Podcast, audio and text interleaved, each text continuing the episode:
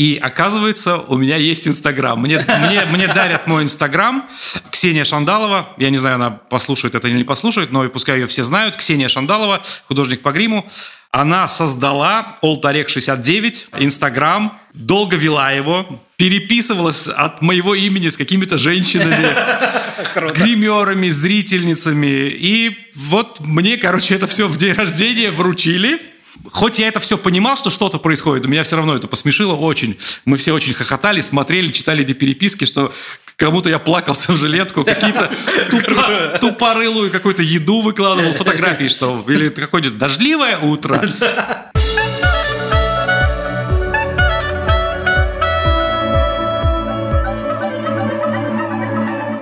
Привет и добро пожаловать в авторскую комнату. Это подкаст от сценаристов для сценаристов, а так любимым всеми нами сценарном мастерстве. Меня зовут Александр Белов. Меня Александр Вялых. И сегодня мы не одни, сегодня с нами Паша Орешин. Да, привет, привет, привет всем. Паша режиссер, сценарист, продюсер. Мы обещали сделать это, и мы это сделали. Мы решили провести нашу рубрику «Первые пять страниц» с э, приглашенным гостем впервые, и им стал как раз Паша. Благодаря своему суперталанту, как э, Артем разрекламировал, как это называть-то правильно? Анализировать работы ваших студентов. Спасибо. Спасибо за приглашение. Я рад стать первым. А расскажи немножко про школу, как вообще вы это создавали, как приходили к этому формату, что нужно разбирать, что нужно э, лекции делать. То есть я в каком-то виде ее даже видел, но, насколько я знаю, она постоянно еще и менялась. Подожди, вы что, развиваетесь? Мы не стоим на месте. Мы, у нас есть теперь компьютеры. Ну, на самом деле, есть Арсений Вейскин, который гуру вот в этих всяких интернет-штуках, платформах, всяких YouTube, вебинарах и всем, всем остальном.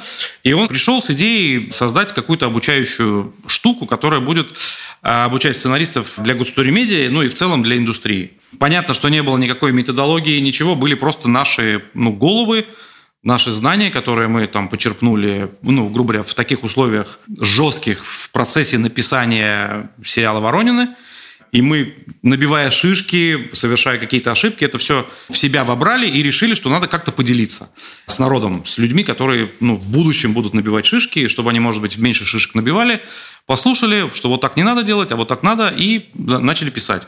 И, ну, действительно, мы сначала сделали длиннющий вебинар, там, часов пять, наверное, мы там что-то рассказывали, да-да-да, да. Потом понимали, что люди умирают через два часа. То есть мы сами как-то на бодряках, сменяя друг друга, там, кто-то подключаясь, Артем Логинов в том числе там э, участвовал. Потом мы поняли, нет, столько информации люди не вбирают. Начали сокращать, делать, ну, разбивать на, грубо говоря, на этапы. Как это происходит именно в живой жизни, когда нет ничего, просто воздух вокруг тебя. И ну, там, через какое-то время надо, чтобы перед тобой лежал распечатанный сценарий. Ну вот так, степ-бай-степ мы потихоньку пришли к тому формату, который есть сейчас. То есть там э, довольно короткие, понятные уроки, которые ты шаг за шагом, прослушав, выполняя домашние задания, попадаешь под тяжелую руку или, наоборот, легкую руку разбирающего, тот как-то анализирует, читает твою работу и или позорно, или во славу при всех остальных студентах, ну, как, собственно, бывает и в институтах, и в школах, когда Синичкина к доске и получает Синичкина или медаль, или позор. И разбираем, и это происходит несколько раз, ну, то есть на, на всех этапах, на, на персонажа, на э, идеи и, ну, на разных других этапах процесса придумывания сценария. Насколько я знаю, не все доходят до конца. Честно сказать, не все доходят, но это было с самого начала для нас принципиальным, что лучше ты придумаешь охрененного персонажа, крутого, который будет как-то работать на историю, история которого будет рассказываться, чем у тебя будет, э, я не знаю, 16, 24 или 50 страниц – невообразимого волшебства, которое невозможно читать.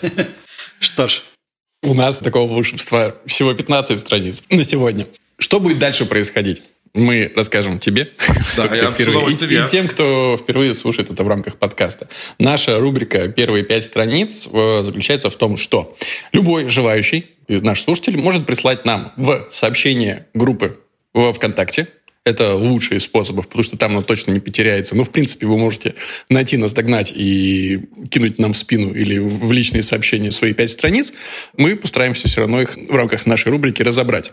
Самое главное, единственное требование к этим страницам не важен жанр, не важен э, формат, полный метр, э, веб-сериал, просто сериал. Самое главное требование – это пять страниц. Не больше, иногда может быть меньше, но главное не больше. Потому что если больше, то мы сразу то мы дочитаем до пятой страницы. Не, мы сразу за борт писать. Это, ну, мы это, жесткие. Да, мы жесткие. А это единственное требование. его, его не так трудно выполнить. Я их боюсь, они жесткие. Дальше мы выбираем какие-то понравившиеся или, наоборот, нам не очень понравившиеся, но показательные сценарии и разбираем их в рамках подкаста, что бы мы сделали, будь мы сами авторами этих страниц, и нам предстоял бы следующий драфт. Все э, три сценария прикреплены к этому выпуску. Вы можете перед тем, как слушать дальше, пройти по ссылке, прочитать сценарий и вернуться к прослушиванию. А мы пока... Кратко перескажем то, что там происходит. Все верно. И на первый сценарий, к сожалению, он не подписан. Э, кто здесь автор? Нет титульной страницы. Вот, ребят, частая ошибка, мы продолжаем про это говорить, но Титульная страница в число пяти страниц не входит. Не забывайте ее присылать. Неважно, может быть, нам сценарий вдруг там по какой-то причине не понравится, и мы не захотим написать его автору, но в любом случае, те, кто будут читать, могут найти единомышленников. Они не будут знать, кому написать, кому позвонить, э, кого похвалить за те самые прекрасные пять страниц удовольствия. Поэтому без автора. Ну и «Тварь же ты Хвостова» называется этот сценарий. Что на нем э, происходит? Санкт-Петербург, э, ночь, мост, на мосту стоят двое, э, наши герои. Ефим, э, высокий тучный парень с очень живой мимикой, и Лия, худая высокая девушка с короткими волосами. И что происходит? Они расстаются. Точнее, Лия бросает Ефима. Она, правда, утверждает, что это перерыв, как в прекрасном сериале «Друзья», но Ефим понимает, что похоже, что это все. И Ефим сопротивляется Методы он использует разные, от э, убеждения до попытки манипулировать через жалость. Но самое главное, в конце он приходит к манипулированию самоубийством. Ефим переползает через парапет и, видимо, угрожает прыгнуть с моста.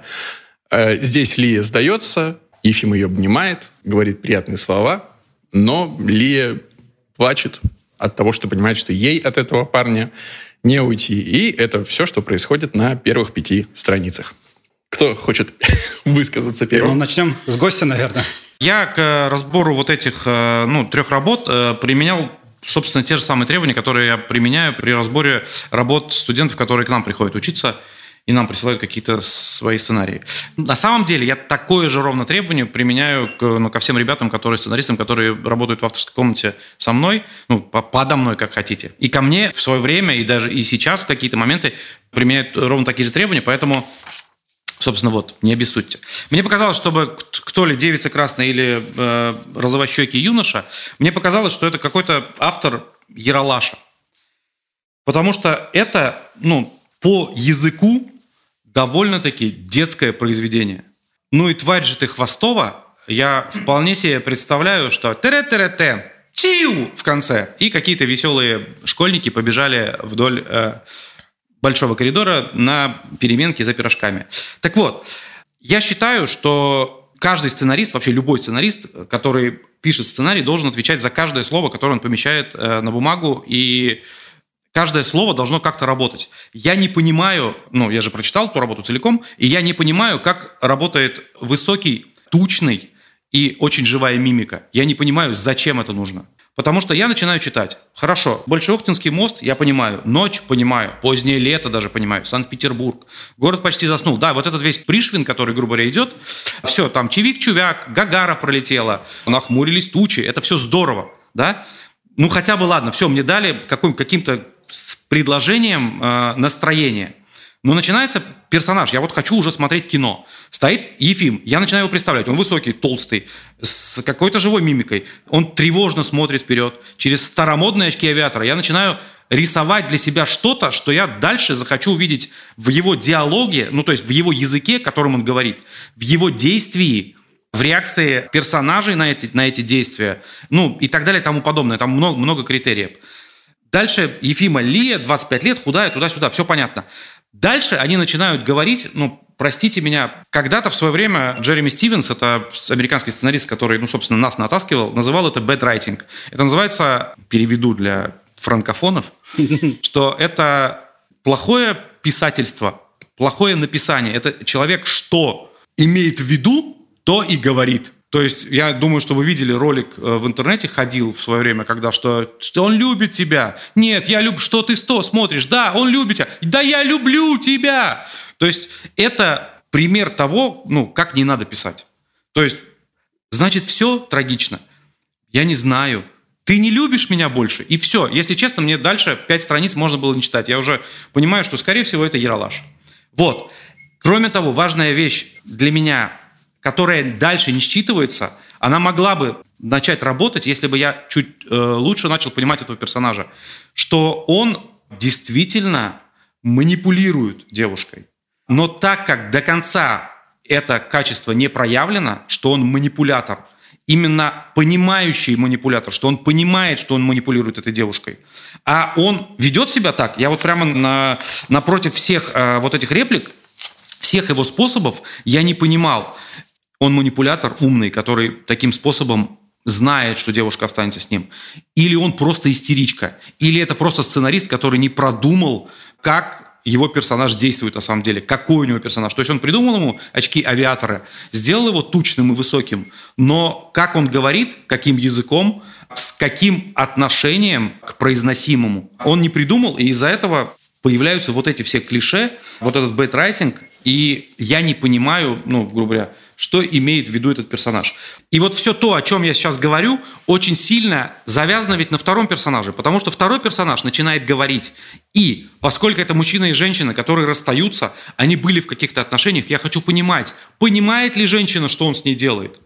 Или это просто, вот, ну, грубо говоря, как в Яралаше, когда школьники восьмилетние говорят, я тебя люблю, а я тебя не люблю, Синичкина, и бьет портфелем. Я хочу понимать, в каких отношениях. Когда она говорит, что я не знаю, она не знает или знает.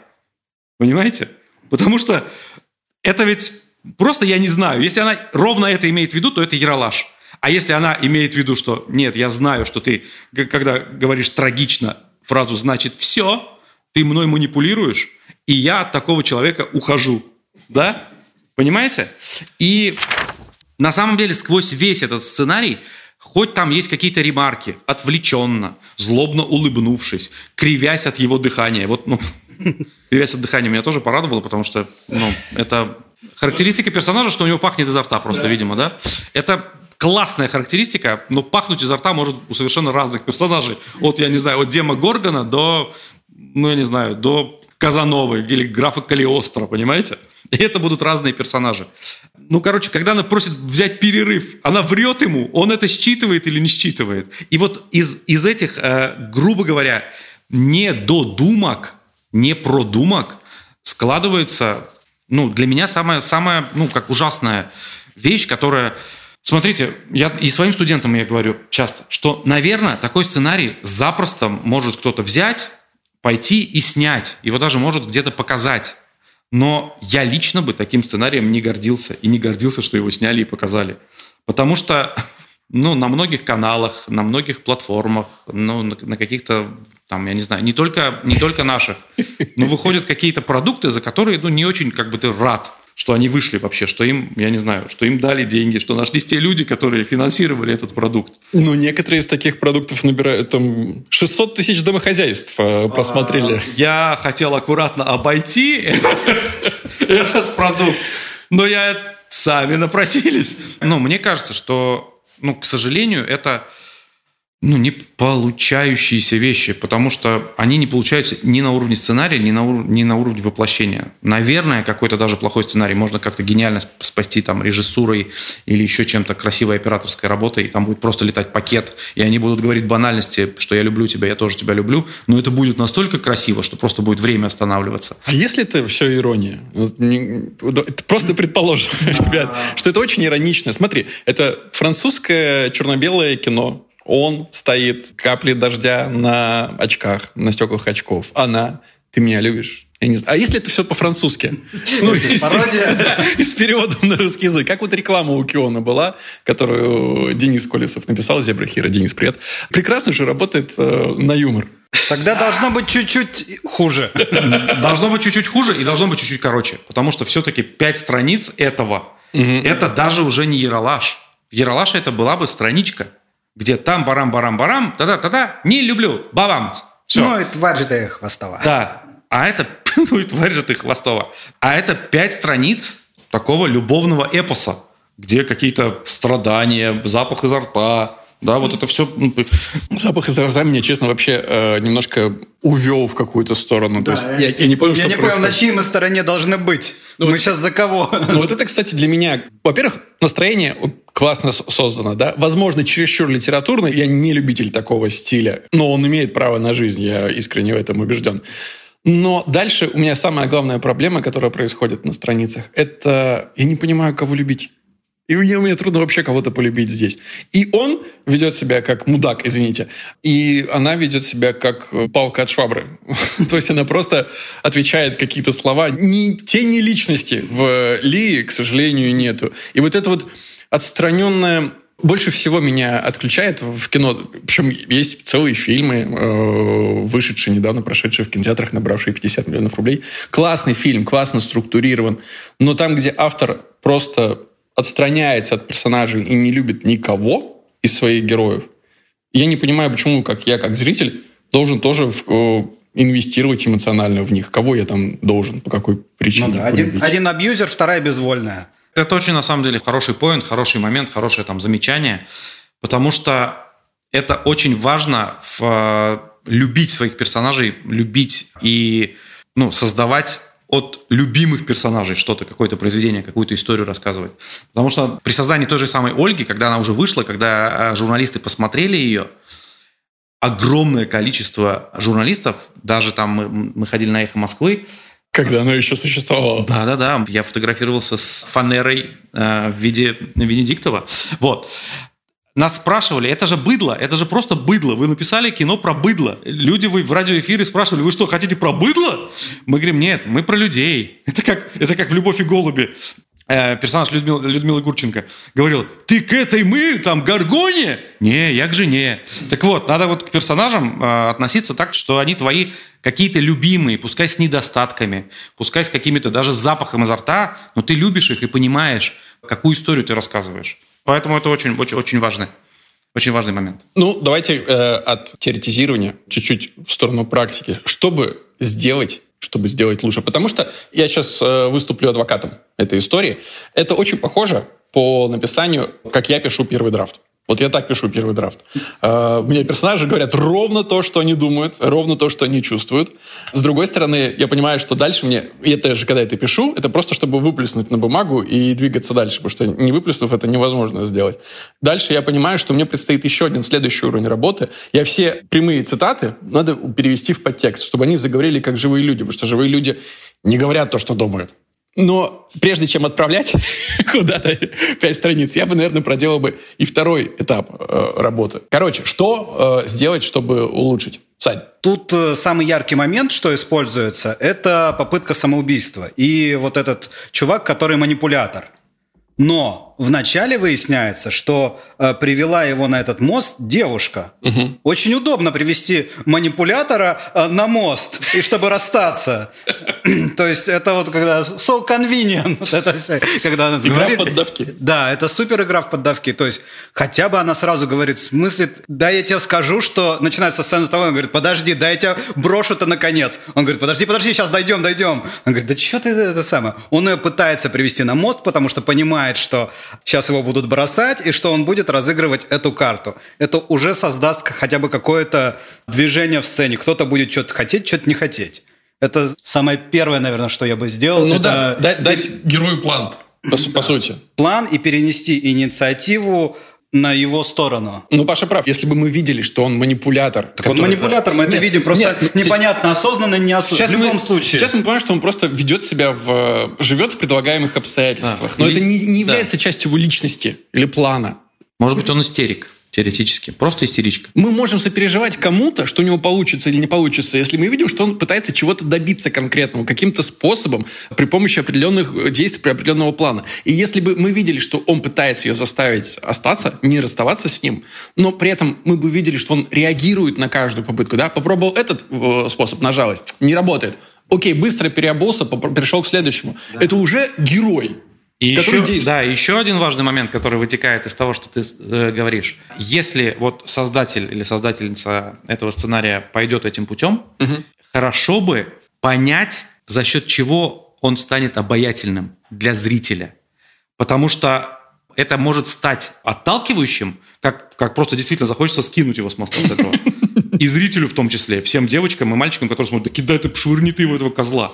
А может быть сделано обаятельно и комедийно, и насмешить, допустим. Что мы понимаем, что это комедийный манипулятор, ну, грубо говоря, Остап Бендер – который это все делает, поглядывает на нее, она не реагирует, он туда зашел, а она не реагирует, он сюда зашел. Потом говорит, я сброшусь, ну где же там туда-сюда? И это будет смешить. И вот этот, ну, грубо говоря, это следующий ну, грубо говоря, шажок, который можно сделать, чтобы, ну, понять, что это такое у тебя вообще. Ну да. Опять же, если он не продуманный манипулятор, а истерик, тогда это ее проблема. Она хочет его бросить, э, но они оказались на мосту. Она хочет уйти отсюда и бросить его где-то в другом месте, потому что понимает, чем это закончится. Но очевидно, бросить мужика на мосту, он как бы истерик. Соответственно, пытается его утащить отсюда. Или она его привела, он реальный истерик, перелез, а она говорит, ха-ха-ха, и на. И все. Или хак, ломом каким-то, и все. Поташивать. Ну, тваришь ты хвостом. Ну, мы как бы упражняемся в остроумии, мы не знаем, что там на самом деле. Это, это вот с легкостью это может быть как комедия, опять из пяти страниц, не становится понятен ни жанр э, этой истории. Некоторые слушатели, которые присылают нам страницы, пользуются лайфхаком, настоятельно рекомендую, потому что с этим проще как-то уже подходить к рецензированию. Пишут на титульном листе жанр и формат. Это классно. Комедия, и ты сразу понимаешь, у тебя другая оптика. Ты через другую оптику подходишь к, к этим страницам. А здесь это может быть неудавшейся комедией или прям откровенной... Э, Что-то не получилось. Сразу. Что мы не знаем. Как, как комедия это не очень смешит, хотя потенциал там есть. А, как драм, драма, э, тяжелая судьба героев, а, оно там как бы есть, но тоже не работает. Ну да, но, но такой уровень канала «Россия». Да, вот, вот, возможно, это, да, это дешевая мелодрама для домашнего. Тогда все классно. Да, тогда прямо Дешевая да. не в смысле, в смысле производства, ты да, Просто все на мосту снимаем за полторы смены. На телефон. А сейчас на что еще? Вот. Ну и, короче, мне кажется, что важно было бы... Все это можно уместить страницы в две.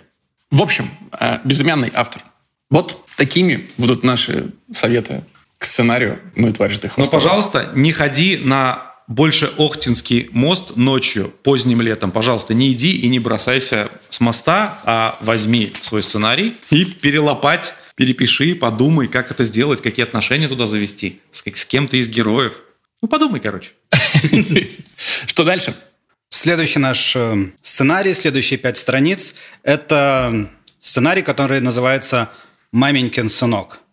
И... Эм, К сожалению, опять без указания авторства и да. контактов. В этих Еще раз говорим, ребята, ребят. можно написать в титульнике, э, кто написал, что это такое.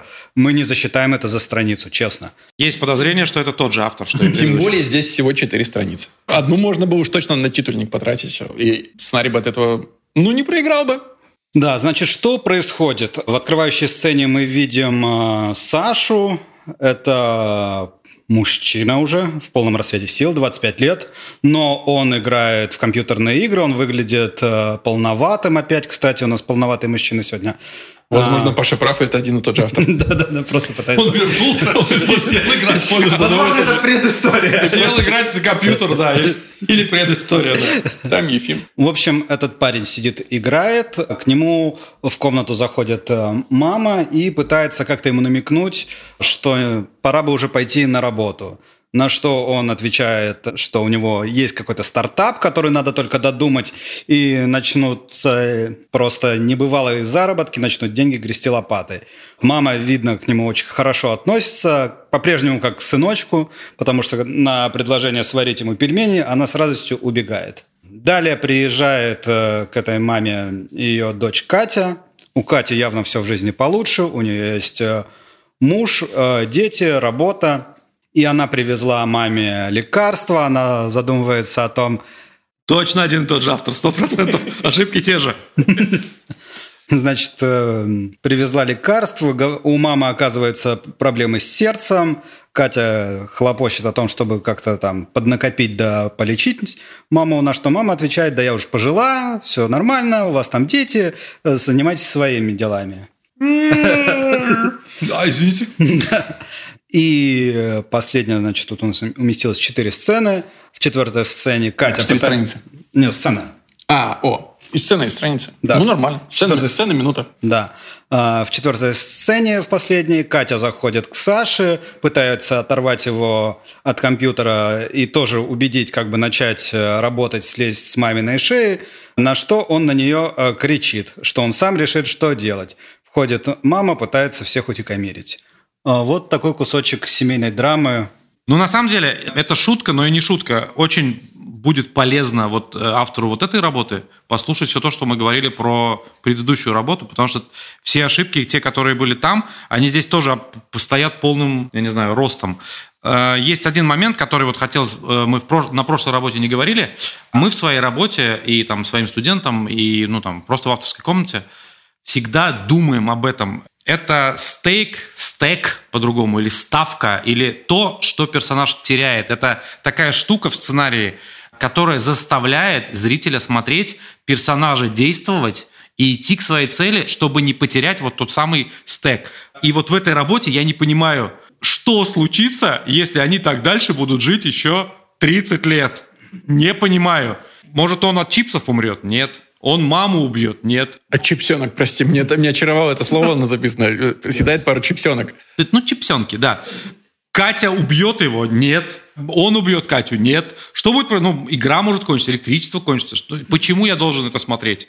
Я не понимаю. Как бы, да, опять же, хорошо, что чипсенки, настоящее имя, это все, да, узнаваемые, наверное, есть такие сейчас 25-летние люди, которые не хотят работать, не хотят, ну, ничего делать, хотят играть э, в компьютер, пить колу, есть какие-то бургеры, чипсята и пиццухи, и, я не знаю, сла сладостюли, да? Ну, про таких людей кино не снимают. Надо понимать, что они потеряют, если не изменятся. Или к чему они придут, чего они хотят. Но, может быть... Обломов? А почему, кстати, нет? Современный облом. Ну, кстати, не знаю ни одного кассового фильма по мотивам этой книги. Потому что я думаю, что очень тяжело снять интересно человека, который лежит в основном. И его основная мотивация лежать дальше. Хотя там тоже у него понятно, что у него есть свой мир, и его пытаются разрушить, а он пытается сопротивляться. Его пытаются, значит, чтобы он съехал отсюда, еще что-то. Ну, у него вот есть проблемы. Ты описываешь Сашу на самом деле. У него есть мир, его пытаются разрушить, но тогда... Очень Вопрос... слабо его пытаются разрушить. Не разрушат, видно. Вот по первым пяти мама страницам. вообще не, не, не справляется. Да, мама точно нет, Катя, походу, тоже. А у меня возникает вопрос. Кто герой? Вот в этой истории. Я вот этого не понимаю. Да, из, исходя из названия, как бы название служит подсказкой. «Маменькин сынок». Наверное, герой Саша.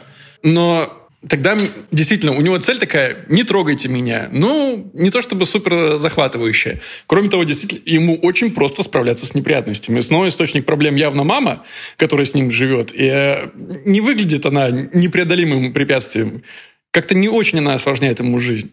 С другой стороны, как будто бы в этой истории может быть главная героиня Катя, сестра, которая, собственно, должна оторвать э, брата от э, пожилой груди матери как- как-то и заставить его начать новую жизнь. Но тогда есть ощущение, что не с того мы начинаем. Да, сто процентов. Да, так может быть. Это может быть и мамина проблема, и Катина проблема. Если мы берем, что это не Обломов, не, не современный Обломов, угу. который мы рассказываем, что вот он лежит, не трогайте меня, я в своих мыслях, мне любовь не нужна, мне секс не нужен, мне вообще ничего в этом мире не надо, кроме вот моей, э, я не знаю, игры и чипсов.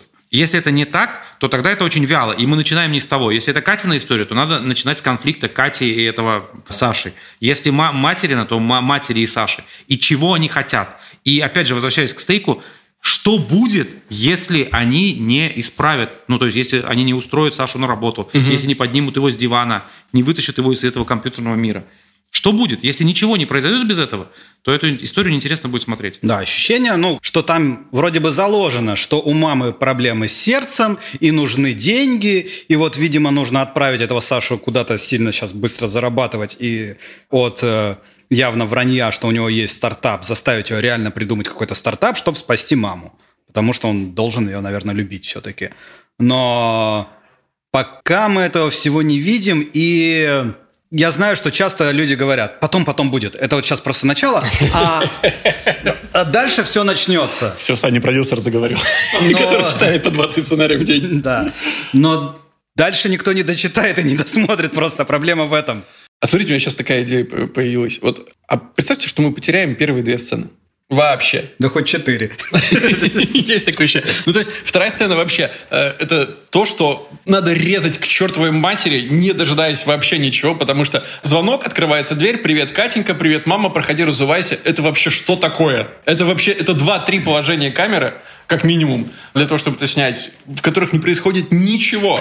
А если мы бы с Катей зашли бы в эту квартиру сразу, там с, э, Саша кричит из своей комнаты, мама, да все хорошо, все нормально, принеси пельмени! Это уже... Она хватает за сердце, говорит, несу, несу!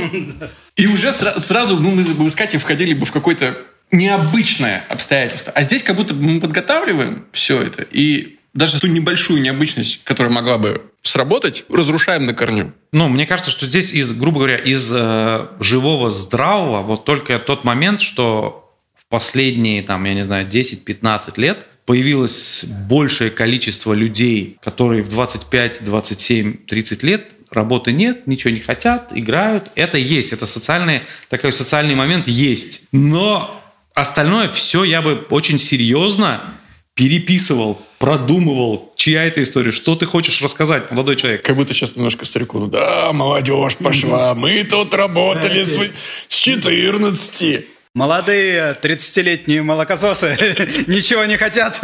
Это да, это, конечно, да, это так и есть. Я своих, ну, то есть у меня в комнате есть а, там 26-летние, 25-летние молодые люди, я понимаю, по общению с ними, что я к этому возрасту уже просто все видел, а они еще просто полсоска, понимаете?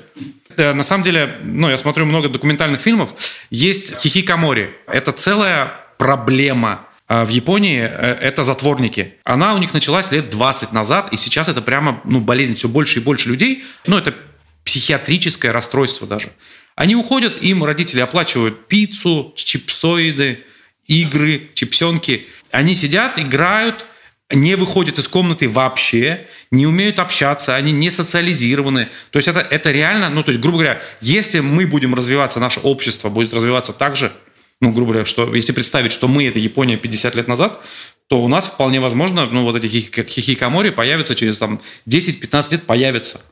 Ну, действительно, это будет социальная, гражданская ну, проблема в обществе. И, наверное, тогда ну, надо будет ну, рассказывать какие-то истории про этих людей. Возможно. Может быть, этот сценарий обогнал время на 20-30 лет? Я переживаю, а возможно в какой-то степени вот исходя из этого и радуюсь, но мне кажется, через 20, через 30 лет мы не догоним Японию. То есть э, это же вопрос э, тоже такой. Было большое такое психологическое исследование, эксперимент, который назывался «Крысиный рай». И вот когда сделали большую коробку, где для крыс было все, их было там очень много. И когда у них нету борьбы за жизнь, им ничего не надо, они просто себе живут, они перестают размножаться, они занимаются только собой, им ничего не интересно, они утрачивают э, сексуальный интерес, так же, как у этих ребят. Э, у них, по-моему, что-то там какая-то статистика из серии до 30 лет 40% э, не имели сексуальных контактов. И типа им не интересно это. Это просто вот от того, что все есть раз, и может быть это еще как-то связано с перенаселением. То есть 140 миллионов, которые разбросаны у нас по России, собраны на одном маленьком острове. То есть я думаю, что это какие-то, наверное, природные барьеры, что ли. Я не знаю, тяжело с этим так, господа. Восто... Философию ушли, да? Востоковеды, а, давайте сейчас... Сейчас страничка занимательные факты. Есть Давайте так, есть такие люди, как Саша, как герой? Сто процентов есть. Интересно ли про них рассказывать историю? Ну, из этих пяти страниц как будто бы нет. Он э, выглядит, к сожалению, для меня, как типичный... Знаете, в э, Южном парке есть э, персонаж а, который играет очень хорошо в World of Warcraft, да, вот этот Пол лежит. Э, Миниатюры в подкасте это всегда очень хорошо. Никто не понял, что мы показали, но... Ну, компьютер, компьютерщик из Южного парка. Он очень круто изобразил этого персонажа. Поверьте просто. Стереотипичный персонаж. И для пародии это нормально. Для этой истории, опять же, а мы не понимаем, что это за история. Из этих пяти страниц не становится понятно. Комедия не смешная, ну, недостаточно смешная. Драма чересчур как будто бы не глубокая, прям в лоб и с довольно усредненными героями, которые, опять же, пока непонятно, чего они хотят. Непонятно, чего они хотят добиться. Они просто, опять, живут в предлагаемых обстоятельствах. Вот это, как ты сказал, бэдрайтинг? Да, бэдрайтинг, да. Даже бэдсторителлинг. Вот именно Просто это не захватывает. Жизнеописаинг какой-то. Просто пакетолетаинг. Жизнь просто... совсем незамечательных людей. Да-да-да. Такое кино можно не смотреть, можно просто выглянуть из окна и просто посмотреть. Просто, типа, час двадцать посмотрел просто в окне, что происходит. О, машина проехала. Там иногда бывает даже Синяя. Ну да, да. Если, если ты живешь в каком-то, в каком-то, допустим, криминальном райончике, может поинтереснее что-то случится, да, и там поинтереснее, чем на НТВ. Получается, ваш проект проиграет э, смотрению в окно, а при современных площадках и обилии контента нужно... Причем площадка может стоить там от 129 рублей до 300, а окно бесплатное. Так что конкуренция проиграна. А если все-таки в практическое русло, что исправить в первую очередь? Вариант все бросить и понять, понять чья это история, кто герой и какую угу. историю ты рассказываешь, что ты хочешь рассказать. Если это Обломов, ты, ты должен понять, какую ты эту историю рассказываешь. Ты хочешь рассказать историю, что Обломовщина – это плохо, угу. или что, да, я не знаю, в каждом Обломове живет герой. Это все вот, ну, это разные истории, их, их может быть бесчетное множество. Ну, то есть, если это герой, и вот, допустим, Саша Обломов, и у него есть цель, то было, хотелось бы, чтобы, а цель его, чтобы его не трогали, то хотелось бы, чтобы он как-то интересными способами да. этой цели добивался. Да, да, сто процентов. Если это Катя, то, опять же, перевести вектор на нее, начать желательно с нее. И, опять же, интересно, если ее цель оторвать э, брата от э, матери, то тогда интересными способами ее добиваться. В любом случае нужен какой-то план. Всем. Да. Всегда. Они все сейчас существуют просто э, в предлагаемых обстоятельствах. Он сидит, на него кричат, он отвечает. Не, не кричат, не отвечают. Она приходит, говорит с мамой, потом идет к нему. То есть она приходит к нему с э, какой идеей? Сказать, что он э, задолбал сидеть у нее на шее? Она в первый раз это придумала. То есть она до этого ни, ни разу так не делала. Ну, ну тупая просто девочка. Ну, ну, ну что вы, ну перестали. Ну. Просто она... Со скольки лет она ему начала так говорить? Да, ну типа вот в 20 лет, наверное, они начали уже подозревать, что ну хорош. Ему сейчас 26, то есть 6 лет она заходит и говорит, ну слушай, ну сколько можно? Он говорит, да отстань ты, и она уходит. Вот так это все происходит. Наверное, если мы показываем уже длительный конфликт, поизощреннее у нее должны быть планы. Может, это Санта-Барбара? Это 1020 серия, и ну, они так. очень долго ходят. Ходят, очень красиво снято. Я еще, еще есть один момент, который я хотел э, в третьей работе сказать, потому что там тоже эта ошибка есть. В первой тоже это была, ладно, скажу здесь. Что еще хотелось бы понять, уконкретить этих персонажей, потому что они безумно неинтересные. У них нет характеризующих их языка, характеризующих э, манеры поведения, характеризующих их действий. Это просто ну, люди. Вот реально, это просто люди из окна. Но причем язык это для меня вкусный верхний слой. То есть он может, его может не быть. Да, даже наверное, на этом, этапе, на этом этапе, да. Но действие да, не, невозможно. Да, без интересных действий просто не стоит садиться и, и писать. Точнее, садиться и писать стоит, но надо до них дойти. Ну, то есть, грубо говоря, надо придумать, какой персонаж Катя, да. какая она. Она взбалмошная, она истеричка, она манипулятор, она кто она? У нее есть проблема, что ее брат Мудень лежит у нее есть эта проблема. Она хочет ее решить, и для этого она что-то придумывает. И с этим планом заходит. Я не знаю, а, пожар, пожар, пожар. И он впервые за 20 лет встал с дивана и побежал спасать всех. Это уже, ну, типа, какой-то движ, какой-то, ну, типа, что Катя какой-то интересный человек, а не просто, не просто говорит. Даже если бы она просто выдернула вилку из розетки, это план да, с первой полки, да, абсолютно да, тупой бы... и, и неинтересный, но он все равно интереснее, чем просто разговор. Это действие, которое ее характеризует. Да, а возвращаясь к Саше, он играет. И мы не знаем, он хорошо играет, он плохо играет. Может, он киберспортсмен, он практически выиграл миллион долларов, и она ему тут вилку из розетки выдернула. Тогда бы это была, по крайней мере, ну, интересная ставка. Вы просто не понимаете, это же Петров, а вы знаете, как сыграет? А, тогда план. И опять же, самое главное, что в конце хотелось бы сказать к этим тоже пяти страницам.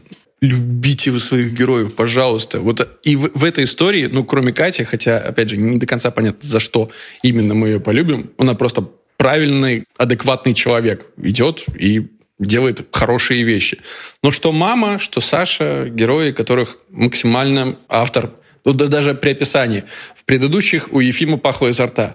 А у Саши в этом сценарии жирные пальцы, которыми он сначала ест чипсы, потом трогает мышку. То есть он даже к тому, что, в чем он профессионал, наверное, относится с пренебрежением. И трудно полюбить такого героя. Любите своих героев. Если вы не любите, зачем про них вообще писать? Лучше дальше. и не скажешь. Ну и третий сценарий на сегодня, финальный, называется «Раскольников». Прислал нам его Алексей Хомячук.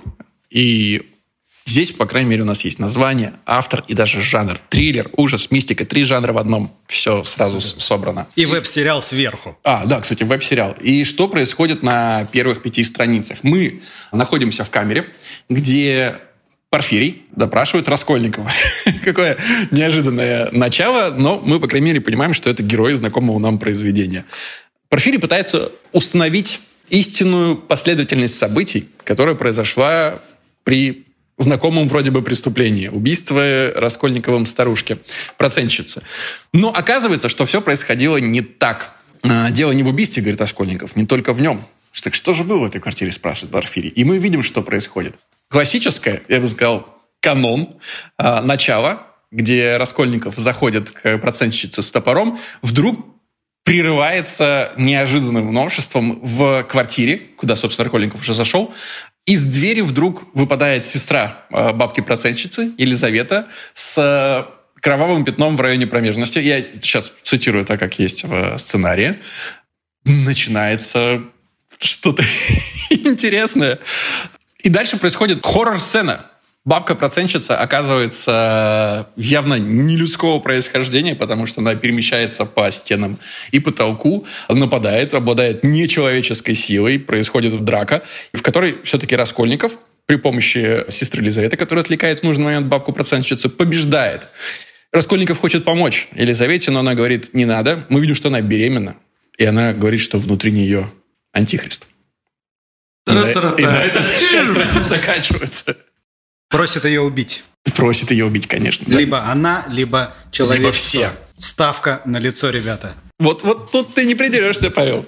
Слушайте, ну я сразу скажу, что это лучшие пять страниц, ну, как минимум, на сегодня, потому что это, блин, неожиданно. Но я люблю такие мушапы. И э, неожиданное прочтение знакомого вроде бы произведения всегда дарит... Это знаете, вот как... Я, я... против вампиров? Да, да. Но я всегда кайфовал в этом У меня тоже самое написано. Написано на листочке, который я готовился. Линкольн. Я очень люблю кавер-версии э, известных хитов, потому что они, оказывается, как потом я выяснил, воздействуют на тебя сразу на двух э, уровнях. Во-первых, тебе дают что-то уже знакомое, но что-то в новом прочтении. И поэтому ты как бы получаешь два удовольствия в одном. И здесь это тоже есть. Да, есть. Я тоже по сравнению с предыдущими двумя работами, ну, я не знаю, можно порадоваться, но, но если уж я... Да кайфанул. Ну что ты такой? Ну кайфанул же. Ну кайфанул. Удивился. Когда, сначала удивился, когда прочитал Порфирий. Думаю, ладно, хорошо. Почему так персонажа зовут Порфирий именно? Ну, он такой, видимо, такой скользкий типок. Потом Раскольников. Я думаю, у. Но все равно постараюсь быть честным. Мне кажется, что здесь есть ошибка насмотренного человека или насмотренного сценариста. Угу. Когда ты видишь что-то очень интересненькое, думаешь, что ты придумаешь такое же, но другое, и ты придумываешь такое же. Mm. Потому что, к сожалению, вот за эти пять страниц я другого не увидел.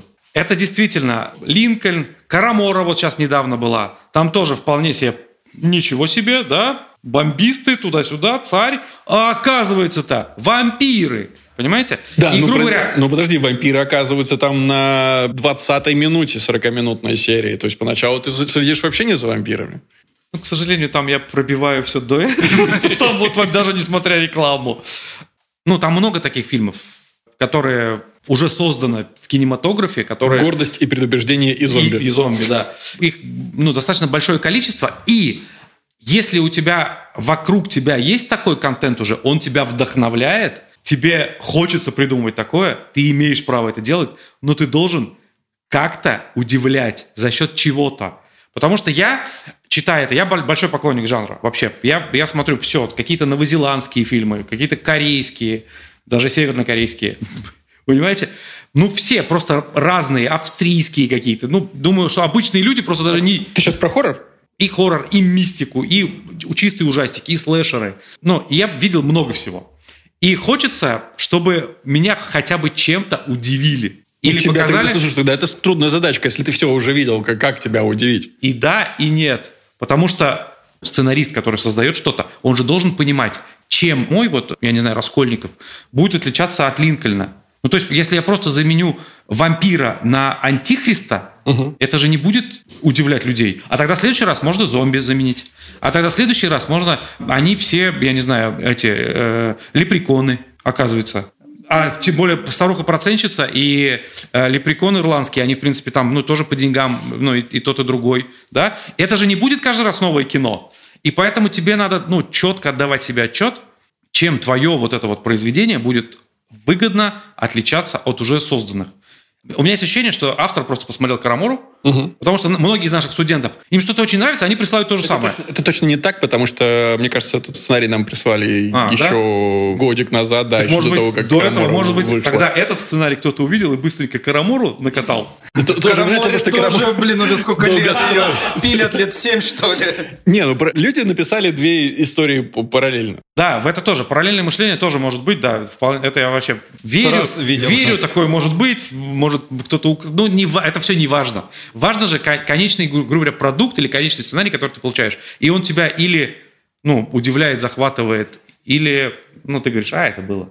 Потому что я, допустим, э, выходил такой фильм «Спутник» отечественный. Да. И там при всем том, что это какой-то один из клонов, ну, там, «Чужих» и так далее, и так далее, там много, много фильмов таких выходило, как это в космосе тоже летало, «Живое», да там была какая-то фишка, а именно, что этот симбионт подселяется, и ты не можешь... Ну, то есть, и он руководит, и там надо их разделить. Там была какая-то фишка, она понятно, что не на первых пяти страницах была, ну, это тяжело требовать.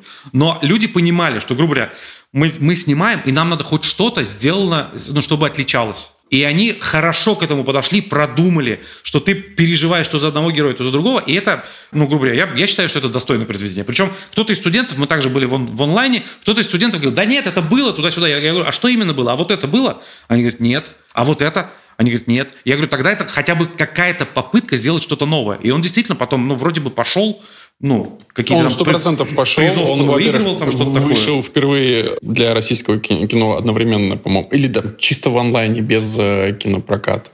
Егор Абраменко, да, и, по-моему, Олег Маловичко, да, автор сценария. Очень крутая штука, мне безумно есть, нравится. Это и точно вот... было в десятке iTunes американского российский фильм. Ну, это, там удивляло. Это, там достижение, был, был да. советский это... антураж, и причем это было не просто хоррор, это была какая-то попытка философской притчи, то есть да. двоякую человеческую сущность изобразить в виде человека и симбионта. Уж, да. Уже э, классная идея. Это, это как ровно как, когда, сколько я не помню, полгода назад, год, весь мир начал фанатеть от игры в кальмара. Угу. Я ее посмотрел еще, ну, типа, ну, грубо говоря, до того, до того, как пошла истерия. Вот, то есть, а никто не знает, что, допустим, она, она вышла, была только на корейском языке. Я смотрел еще на корейском, просто с субтитрами с английскими. Угу. Потом ее, ну, типа, локализировали, ну, в, в России перевели и так далее. До этого выходил такой же японский фильм про игру. За месяц до этого, за две недели до этого. Японский фильм не взлетел, угу. а вот этот корейский взлетел.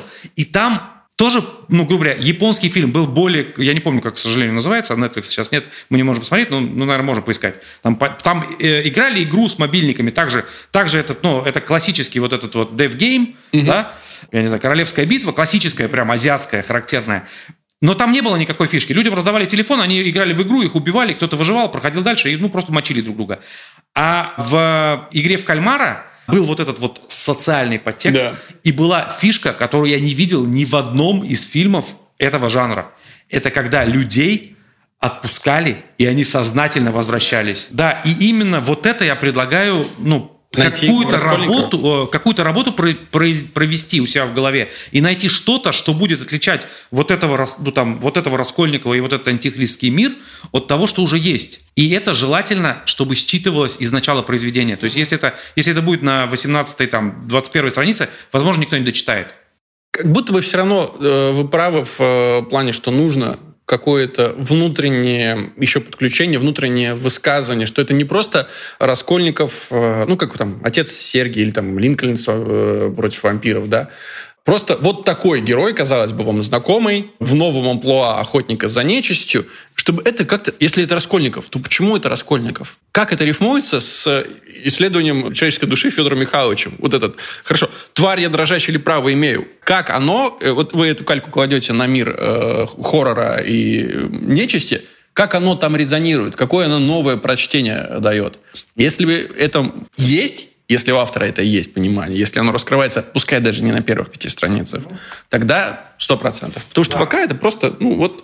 Правильно говоришь. Я, я тоже хотел сделать мостик, я говорил об этом раньше, что есть еще момент именно персонажный, который я здесь не совсем понимаю. Угу. Если это взят прямо литературный Раскольников, который просто из книжки, то это одно дело. Если это какой-то постмодерн относительно того Раскольникова, то я не понимаю какой-то персонаж. Я не понимаю. Это как, э, ну там, мы часто приводим пример, ну там, я в том числе, про Шерлока Холмса, что было снято миллиард, Инола Холмс, такой-то Холмс, Ливанов Холмс, Камбербэтч Холмс, и они все друг от друга отличаются. Потому что когда они создавали Холмса под Камбербэтча, они понимали, что вот этот вот высокомерный британский черт, я скажу, хорошо, да, вот он будет такой, и эта история будут через призму такого персонажа рассказываться. То есть здесь, к сожалению, из этих пяти страниц я не понял какой-то Раскольников. Ну, с топором.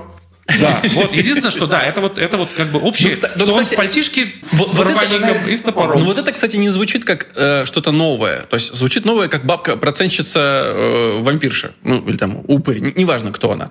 Но Раскольников с топором, Раскольников и был с топором. Когда тебе говорят Линкольн с топором, ты такой, о, серьезно? Раскольников с топором? Ну, и что?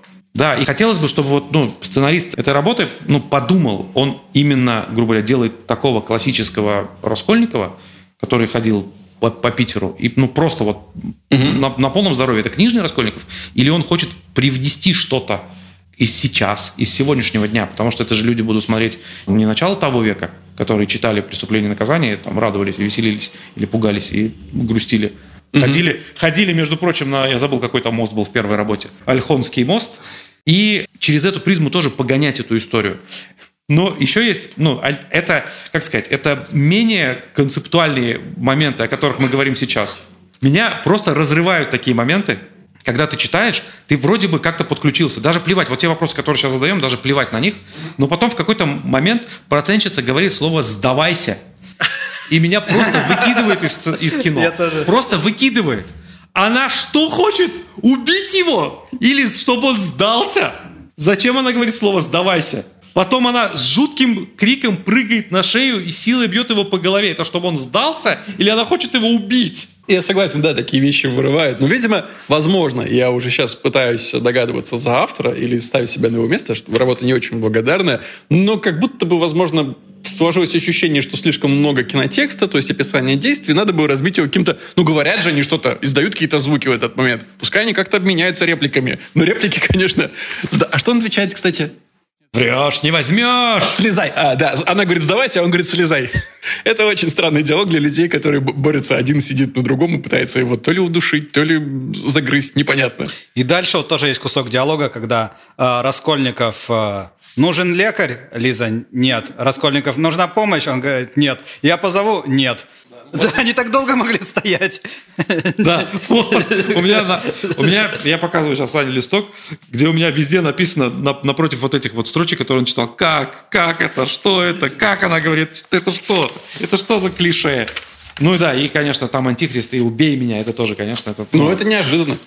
Ну, антихрист, елки-моталки. Что вообще произошло в этой квартире? Мне уже интересно, как минимум. И ставки, понятно, а там, я, кстати, я, я, может быть, пацаны, ну, пропустил, там серебряные часы как-то сработали или нет? Нет. А он просто убил слугу антихриста просто обычным топором, который он обычную бабушку убил? Похоже, что так. Я ну, просто, я просто нет, прочитал. там просто кат. Мы не знаем, убил он или а, А, то есть, может, там он как-то серебро зацепил? Я думаю, я, может, пропустил. Еще раз, еще раз откатился к часам, потом прошел, вроде нету. Думаю, Часы если серебро хотя бы... Ну, просто бабушка, тогда бабушка, ну, это обычная бабушка тогда. Ну, в смысле, она по потолку бегает. Ну, И ну, мебель двигает э, какими-то магическими да. А ее свойствами. можно убить обычным топором. Тогда можно из кулака, в принципе, ударить хорошо. Или че- через себя Ну, ты, разок ты провести. уже ищешь решение, и у тебя есть, есть серебряные часы, как Да. элемент э, Ну, действия ну, знакомого. как-то, его уже да. хотелось бы Кстати, как-то это да, было бы прикольно. хорошо, когда вот вместо того, что он, значит, опять взял топор, и Лиза отвлекла. И победил. И победил, если бы он взял этой серебряной цепочкой, ее задушил. И оказалось, что вот это работает. А Гораздо топор- лучше, чем топор. Да, да, да. Я- это, я уже- вот- это было бы решение, да, это неожиданно. Да, я ровно к этому и веду, что, грубо говоря, у сценариста есть игрушки, которыми он не играет. И это очень, ну, они на, на Это разных гру- уровнях. Это грустно. Да. Ну вот сейчас мы сказали, и он как начнет играть своими игрушками. Как бы пошло это сейчас не звучало, простите. Так это ж классно. Не, как- у тебя, это ж В любом случае классно. В любом случае, ты получишь удовольствие. А если заниматься А если правильными игрушками начать играть? А если заниматься этим не ради удовольствия, то ради чего? Ради денег, ребят. Это так не работает. И мне кажется, еще последний какой-то совсем маленький элемент. Можно начать было бы попозже. Ну, то есть, мы начинаем с классической сцены допроса. А как было? А было не так. А может, сразу начать с того, что было не так? Ну, то есть, как будто бы вот эта сцена э, разговора Порфирия с Раскольниковым рано стартует. Представьте себе, что все начинается с того, что Раскольников заходит, и мы смотрим вообще знакомый сюжет, который вдруг оборачивается э, триллером мистикой, и в этот момент мы можем вдруг вырваться из э, флэшбэка и прийти в нашу реальность. И Порфирий говорит, что? Что? Ты убил антихриста как-то- топором? ты говорит, нет, слушай дальше. И там уже цепочка, и все. Ну, то есть всегда можно начинать попозже. Без дополнительных объяснений, разжевываний. Не подготавливайте зрителя. Я э, смотрел, обожаю Гильермо Дель Тормо. Такой прекрасный А, Ты о сказочник. последнем фильме? Да, «К- «Аллея кошмаров». Я пробил, чем он закончится, в самом начале. Ну, И мне это было жутко неинтересно смотреть. Я со всеми пацанами говорю, я говорю, пацаны, если будете смотреть, ну, то есть, я вам скажу, в какой момент я пробил. Это просто невозможно. Когда была сцена в ресторане, я просто, да, да, я думаю, ну, видимо, ну, это я уже, ну, не то, что, ну, как же так? Тебе тяжело угодить. Ты насмотренный автор. Но я к тому, что там начинается фильм со сцены «Человек входит в кадр, явно тащит что-то тяжелое, и мы понимаем, что он тащит труп, завернутый в мешковину, сбрасывает его в подпол и поджигает дом и выходит из него. Все. Я готов смотреть. Мне ничего не понятно, но мне уже очень интересно. Ставочки э, взвинчены максимально. Можно было бы это подготовить? Да, конечно, можно было бы рассказать, что это за человек, как он оказался мертв, почему он его похоронил. Там они спалили выверт. Да, я понимаю, да, кон- конечно. Но это, в- в- так в этом-то и Он фишка. сидит за решеткой и... ля, Зверь. Классно. Спалили, я сейчас спалил, прикинь. Сейчас тут а, убежал с моста. Короче, резюмируй, Саша. Короче, отличный сценарий. Надо подумать, чем он будет отличаться от других отличных сценариев, которые уже сняли. Понятно, что, наверное, вот прямо вот в первом приближении такого никто не вспомнил, что Раскольников на самом деле убил ее, потому что она там э, какой-то дьявол или антихрист. Но бабку, которая по потолку ползает, вроде бы уже видели. Такую плюс-минус драку вроде видели. Что дальше? Возможно, там что-то есть, потому что, окей, на первых пяти страницах была такая драка, просто мы там намекнули, что можно как-то было по-другому ее закончить. Но глобально о чем это? О том, как разворачивается история Раскольникова теперь вот под таким углом, как теперь заиграла дилемма «тварь ли я дрожащая или право имею?», теперь он, видимо, по-другому этот стоит вопрос. Теперь он не хочет ее убивать, но из-за этой дилеммы ему нужно ее убить, и он, а он боится. Возможно, как-то так это разворачивается. А, В общем, э, это отличный старт для того, чтобы придумать крутую историю. Вот так. Но рано останавливаться. Да, сегодняшний победитель, мне кажется, однозначно вот это- эта работа. Я, к сожалению, не помню, как зовут. Я распечатал только текст. Алексей Хомячук. Да, Алексей э, однозначно сегодняшний победитель Раскольников. На уровне того, что он даже просто сделал... Сделал нам интересно. Но вы чувствуете, что самое, самое живое обсуждение этой работы? Да, я, ну, Я касается каких-то уже хот- не деталей, да, а концептуальных вещей больше. Да, когда ты не докапываешься до того, как это сделано, а просто тебе интересно, а как бы это могло развернуться, а чтобы ты докрутил, это круто. Но сейчас мы, может быть, знаете, загоняем людей в, э, ну, в хай-концепты. Что они сейчас все начнут, а Ленин-то не только гриб, но еще и Ага. Я понимаю, хайп-концепт в этом плане, конечно, проще. И начинающему автору, как ни странно, с хайп-концептом, в принципе, проще заинтересовать. Да всем как, проще. Ну, как, как всегда, обычная базовая драма требует э, большого мастерства, большого понимания человеческой природы. И, и, и большого имени, я тебе скажу. Просто от э, начинающего автора прочитать там часовую драму и Сплакнуть? Да, не, ну это же нужно усилия какие-то тратить, чтобы найти там что-то, чтобы осознать, о чем это. Это очень тяжело. Начинать с жанра проще, чем с условной брачной истории. Или секреты по-любому, по-любому. супружеской жизни. Ну, в любом случае, Алексей, спасибо вам огромное за эти пять страниц. К сожалению, в нашей рубрике, несмотря на то, что Паша признал это сценарий победителем, нет никакого приза, кроме самого факта. Это сам, это, а разве, ну, какой приз? А Просто похвалили. Просто можешь, можешь ставить этот подкаст маме, папе. Вместо горчишников. С вами сегодня были э, Александр Белов. Александр Вялых. И Павел Орешин. Да, Паш, спасибо тебе большое, что пришел. Формальная часть э, нашего подкаста. Подписывайтесь э, на всех подкаст-площадках, где вы слушаете. Ставьте оценки, комментируйте. Подписывайтесь на наши группы во ВКонтакте и на наш телеграм-канал «Авторская комната». Найти их довольно просто. На этом все. Да, и все, спасибо большое. Спасибо, неделю. спасибо, что слушали. Пока. Пока.